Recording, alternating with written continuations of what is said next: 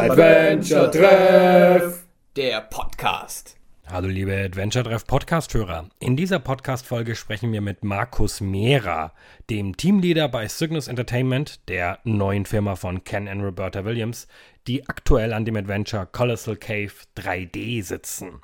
Das Interview haben wir auf der Gamescom aufgenommen. Es ist in englischer Sprache und ihr könnt das Ganze aber auch als Video sehen, wie immer auf unserer Webseite adventuretreff.de. Für alle, die es lieber gern auditiv haben, die können das Interview jetzt wie gehabt als Podcast hören. Viel Spaß! Marcus, Sebastian. thank you so much for uh, visiting us or, or Well, I am. have an appointment with us. I'm visiting Germany. You're right? visiting Germany, and we are visiting you in Germany, in Thank you Cologne. so much. Thank you so much for being here and being with us. You are making uh, a, a remake, let's say, from pretty much the first adventure game, Colossal Cave Adventure. This in, is true. In VR. How did this come about? Wow, that's a that's a loaded A long- question. I think so. Yes. Yeah. So uh, you know, I've never made a game before in my life. Uh, I'm not a game designer in, in my past life. You know, this is all new to me. Before this, I was a jeweler, making jewelry for uh, Harry Winston, Van Cleef, and Ippolita, a bunch of really famous jewelry companies. I had a factory in New York City, and had a bunch of workers. And uh, I've been married for 18 years, and after that 18 years, divorce. And from that divorce, I moved back to my parents' house in New Jersey, and I got very uh, nostalgic for uh, video games and Commodore 64s uh, just by being there. Like I just brought back all those memories, you know, being in my room and these kind of things. So I went and on Facebook I found a Commodore 64, bought one, was missing the power supply, bought a second one. Before you know it, I have a thousand games. Uh, one day on Facebook Marketplace, I saw the original King's Quest on the PC Junior for sale. And uh, I'm like, man, I gotta have that. That's like something I have to have. Because I always remember Sierra and things like that. We all did from the 80s and 90s. And uh, so I messaged the lady. I go, hey, you know, is this game available? And she goes, um, yes, it is. I go, well, how much do you want for it? She goes, how much do you offer? I go, $80. She goes, mm, nah, that's too cheap. I got like three, four boxes of this stuff. And I'm like, ooh. And she's like, uh, I'm like, so how much do you want? How much do you want? No reply. No reply. So I had a second Facebook account. So I switched to that account and I messaged her. I go, hey, is this game available? And she goes, well, yes, it is. I go, well, how much do you want? She goes, what do you offer? I go, $200. And she's like, okay, sold. I'm like, yes. And then she said, uh, gave me the address. I looked on my Google map and it was like 250 miles to go get it. I'm like, man, I don't go anywhere 250 miles to go pick up the game. But for some reason, this game, I, I, was like, I I have to have this. Hopped in the car, drove all the way over there. I get out of the car. She sees me she's like, hey, aren't you the guy from the other Facebook account? I'm like, ah, don't worry about it. Don't worry about it. I'm here. I want to buy it. So uh, I give her the money. I take everything back home and I lay out all the games. I take a picture, and I belong to this group that was called uh, PC Big Box Group. And I posted a picture, and this guy Enrico Ricciardi messages me, and he's like, he was like a famous collector, and uh, he messages me saying, "Oh, Marcus, don't tell nobody, but you have something I want." And I'm like, oh, "Okay." It was Adventures in Serenia. I had the original Adventures in Serenia. And I'm like, nah, man, I'm not selling the game. You know, like I, I, I'm a, I'm a. yeah, I know these two are rare. I'm gonna hold on to it. So there's another guy, Amiga Bill. You ever hear Amiga Bill? I think I heard of it. Yeah, Amiga Bill. So I belong to his Amiga group. So I go to his Amiga group, and he's like, "Hey, you know, next week is the Vintage Computer Festival. Uh, you know, I'm gonna give a presentation." So they got me thinking, oh, maybe I should give a presentation. So I knew the the vice president. I called Jeff. I go, "Hey, Jeff, you know, I just found these two really rare games, King's Quest and Adventures of Serenia." And you guys always talk about the computer game, you know, the computers, but never the games. I said, why don't I give a little presentation about Sierra Online and these two games that I found?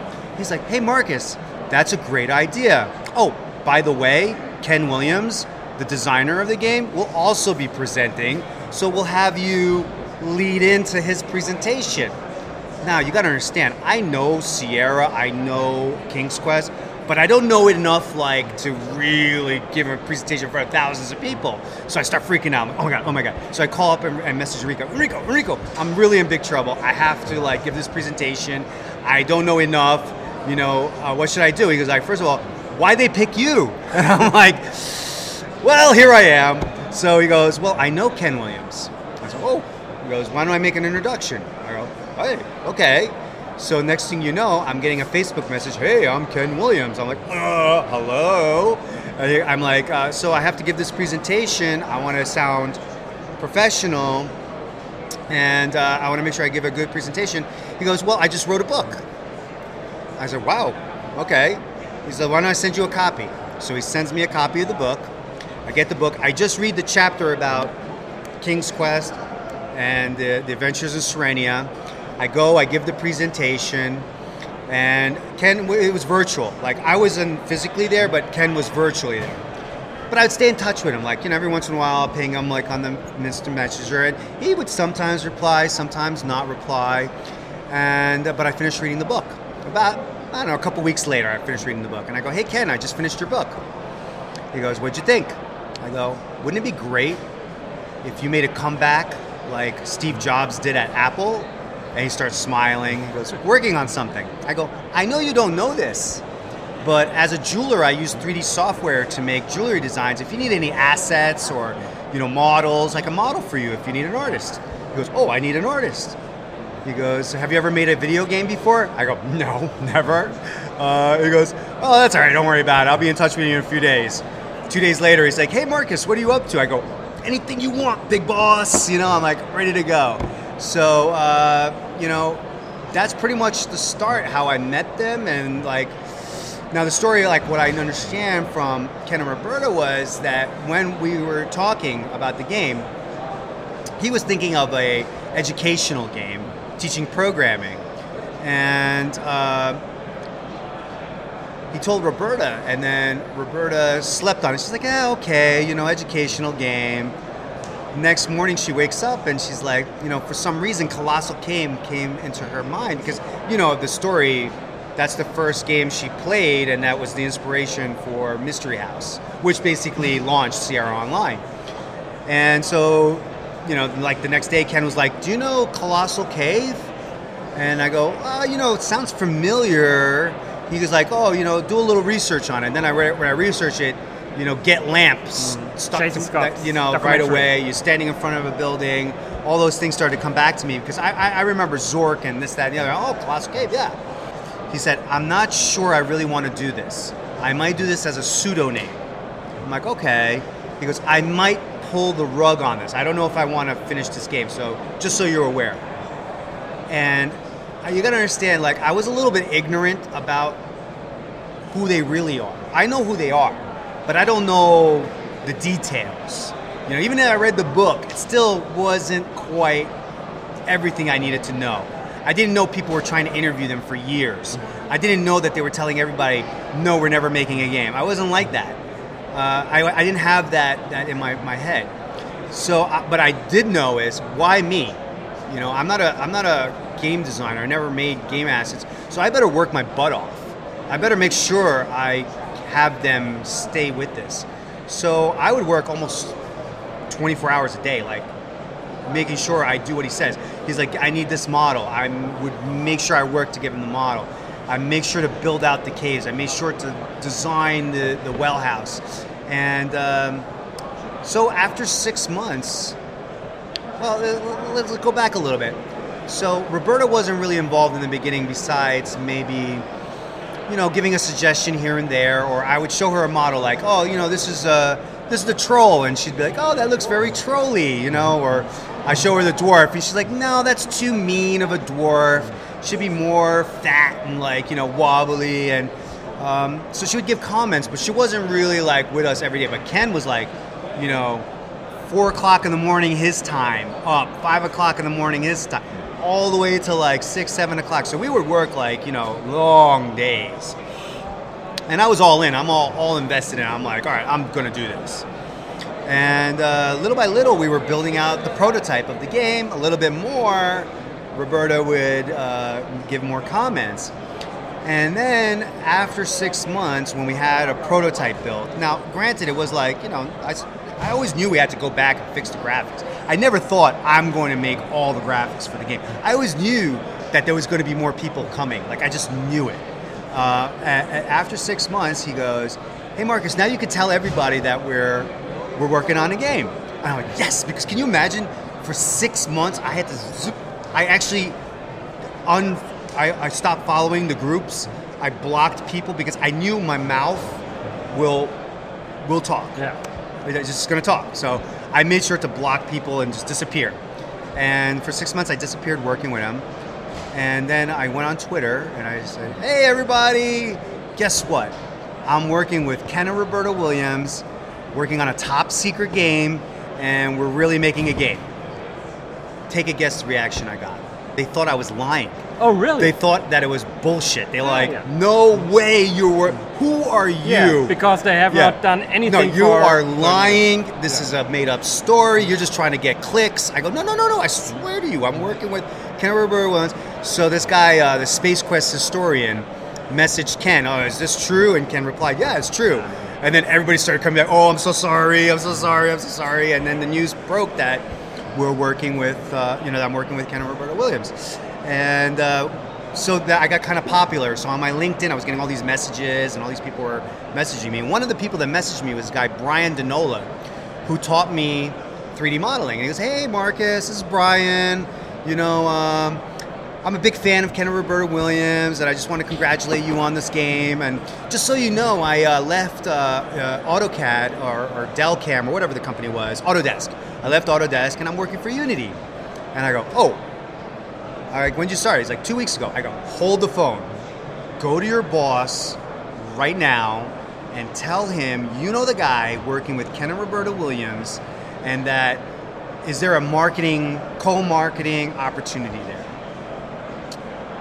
Literally, like within hours, I'm getting messages from like top people at Unity, and from that point on, we would have weekly meetings with Unity, and then there will be like a team of like you know sometimes 12 people in the meeting from Unity, and uh, they gave us a you know I love you Unity, I love you, thank you so much Unity, thank you, you guys have been amazing, um, you know, and they helped bring Roberta back out too because she would look and see the screen filled with all these people working on the game, and she's like, oh wow, what's going on? Oh hi, and then uh, she got drawn back in.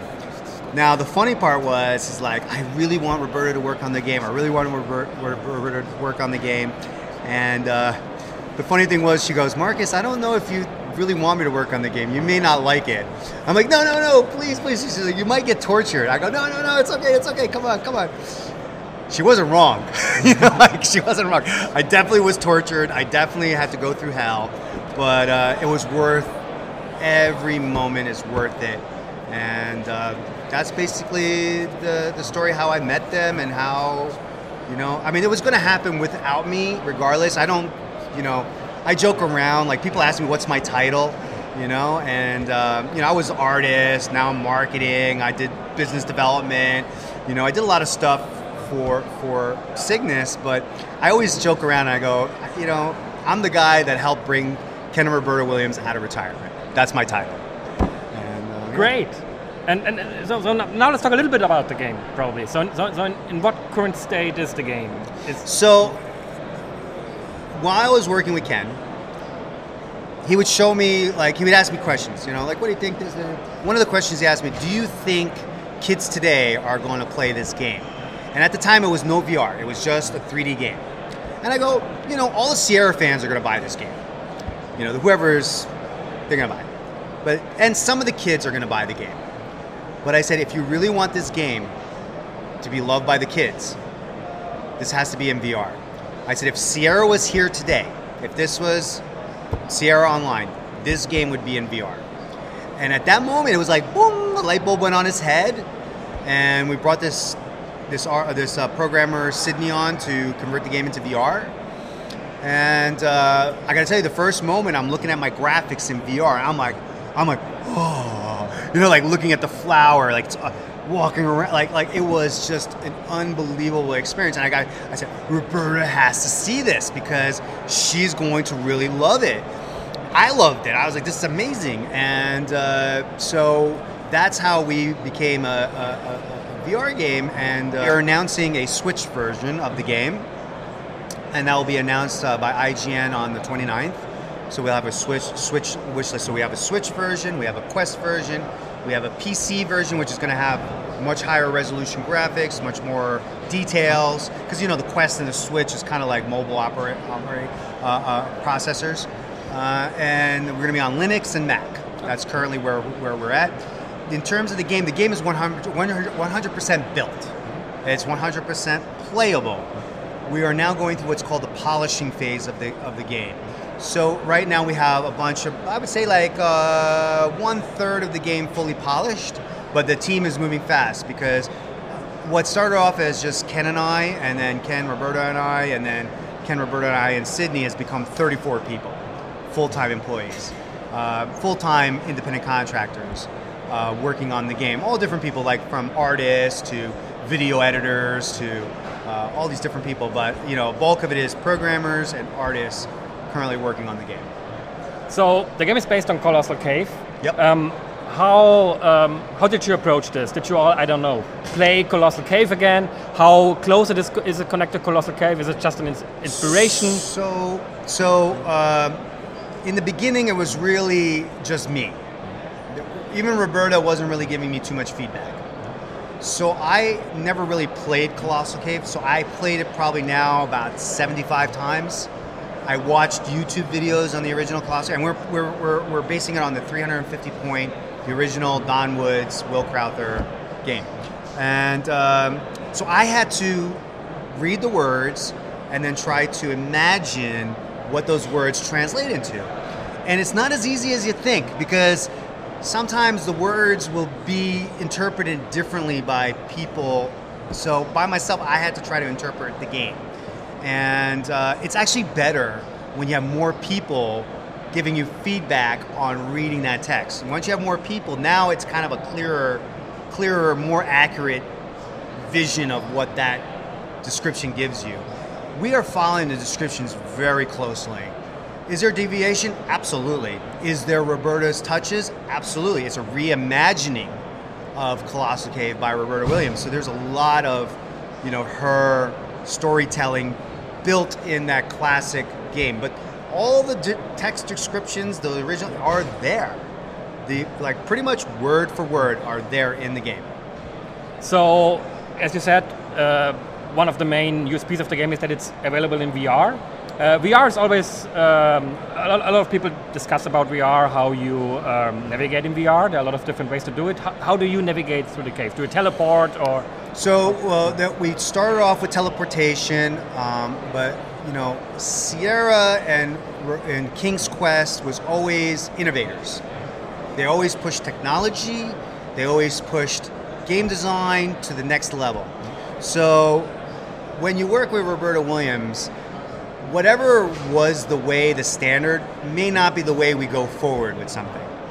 And so she's created her own control scheme. She's created her own navigation scheme for Colossal Cave. Now, we also give the people the option to play it in a more traditional way, but I actually love her way of playing the game. It's, uh, it's, it's, it's different, but it makes it less nauseating, especially for an older crowd. I find like most kids don't get nauseous playing VR. I find it's more like the older crowd.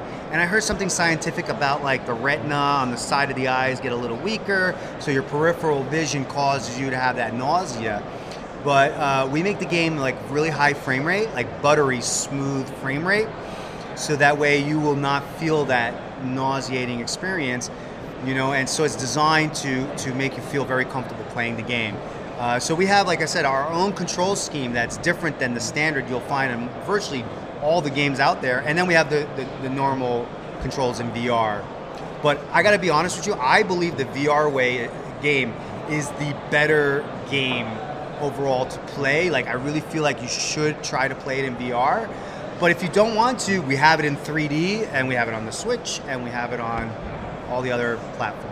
And so the regular 3D version is just the regular controls, like with WASD and the mouse, or how do you control Well, it? okay, again, Yeah. Roberta is going to come up with her own control scheme. You can play it the regular way, but she also has one hand control of the whole game. You can literally play with, uh, with just a mouse and one-handed play the game. So she has her, we have our own control scheme that she invented. So you can play it point and click style pretty much? Yeah.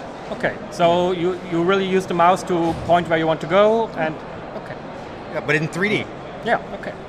Okay, interesting. It'll be really interesting to see how it how it how it plays Yeah, out. I have the demo for you to try out, so you'll get to try awesome. it out. Um, so, talking, we, we talked about graphics and uh, UI, or not UI, but graphics and navigation and so on. Let's talk a little bit about sound and audio, because I, I don't really know anything about the game at the moment concerning audio. Do you have things like I don't know voiceovers? Will the text be read by somebody? Will it be will there be localization? Can you tell us anything about that? Okay, so number one, we have an amazing voice actor that was introduced to us. He actually, uh, uh, uh, Space Quest historian, introduced me to Jason Cryer. Uh, Ken had this other guy, and he's like, "Oh, let's use him because you know." And I, listened to the guy's voice, and there was nothing wrong with his voice, but Jason Cryer, when I talked to him and I gave him like, I said, you know, gave him the description of what I thought the voice should sound like. He nailed it. Like it was so good. Um, and in terms of localization, yes, there will be localization. Now, will there be voiceover localization? Probably, but right now it will be just uh, in the text. Will be the localization. Now, I'm going to tell you a funny story. In the beginning, um, I put music in the in the game. So, like you know, when you travel around, you'll hear music, and the, and the music will change based on the scene. Roberta's like, I don't know, Marcus. Is that the way games are today? That you have to listen to music? I said, well, you know, I just put it in as like, you know, filler for now. I mean, you know, but I do like music in the game. She goes, I don't know. I'd rather do it more like, you know, sound effects and like make them feel like they're really there. So she gets really. Uh, by the way, they're very hands-on. This is not like, oh, just their name on it. They are like, you know, programming every day, designing every day. You know, they're working on this game every day until it's launched. And uh, so she would work with, uh, you know, uh, a sound guy or with Ken and just go through a library of sounds. And now when you go into the game, it's like you really feel immersed in the game and you have all these different sound effects. And, you know, I, I think the most haunting one for me, or the most one that gives me chills, is uh, there's a, a little reference to Cedric in the game. Um, there's an owl in the, in the game, and like you get down and you see the owl and you hear the hooting, and like you kind of get chills in your spine because it's like, wow, that's you know like a reference to The King's. Quest, you know, the old days, and so um, you know there, there and there's like layering and layering of sound that she does. She's she's creating that sound. She's an amazing designer. Like uh, to get to work with her, sometimes like four or five hours talking with her uh, about the design of the game. You know, just you know, she'll bring up stories about King's Quest and Phantasmagoria and like how she did Colonel's And the team and how they work. And then she'll talk about the history, and she's a she's a big history buff. So a lot of the stuff that we do is based on on history uh, of the world that we put into the game design, and I'm learning a lot from her. Launch date for the game. Do you have one already? Uh, we're aiming for something to be launched fourth quarter this year. Okay. So, uh, and then I guess it will be available in the different stores, I guess, for the different platforms, like Steam or something like that. Or do you plan anything special, or some special distribution? Uh, I mean, as, as you will know, there'll be Switch, will- Yes. which will be wish listing on Switch. Uh, I believe we're going to be on Epic. Um, I'm in talks with like different different people right now that we haven't signed any deals yet. Um, so I could just tell you right now, Yeah. definitely Switch wish list to start. Yeah. We're going to work with somebody on the PC distribution uh, eventually, probably Epic. Now, when the launch date is quite in reach, at least it's somewhere in this year probably, are you already thinking about what could be next? Because now you're a game developer in some way or game designer. Uh, you're, you're working gonna with you're gonna be shocked. You're gonna be shocked at what, what I'm gonna be doing next. I, I, I'm. There's gonna be. I hope. I mean, I, there's no guarantee in life, right? You can never promise, but I, I, am now a game designer. I'm now a game developer, so there will be some things coming out that will blow your mind. Is it possible that you will continue then working with Ken and Roberta, or do you think they will? That's my goal. I mean, Yeah. when I originally uh, created the code name of the game, I called it Project Phoenix, and uh, secretly it was Sierra 2.0. And so my goal again is to do whatever it is possible to keep them to make games. That is their like that's their gift to the world is their game design. And I don't think it's fair for them to not keep doing it, to be honest. So should they work every day as hard as they are on Colossal Cave? No. I don't think they need to be working that hard every day. But if this game is successful, like in a big way, I don't see why they would not continue to work on games. And that's the goal. And so then the next project probably would also be something narrative, adventure based, or are you also looking at other genres? You are not saying anything. You, you need to uh, block all the groups to not say anything again. Okay, perfect. Marcus, thank you so much for telling us the whole story of the game. Um, it's uh, pretty, pretty, pretty. Uh, you know, that's pretty much it. Yeah, perfect. Thanks a lot uh, for taking the time. Hey, what's your party going to be again? Party will be tomorrow. Nice. What time? Uh, we are start. Uh, we will be there at five. Is your friend I Pascal going to be there? Yes, I, I, he- I think he's he's always. You can scan. Woo! Let's go. Yeah. Hey, Yeah, I'm in Germany. okay. Rost. Rost. Rost.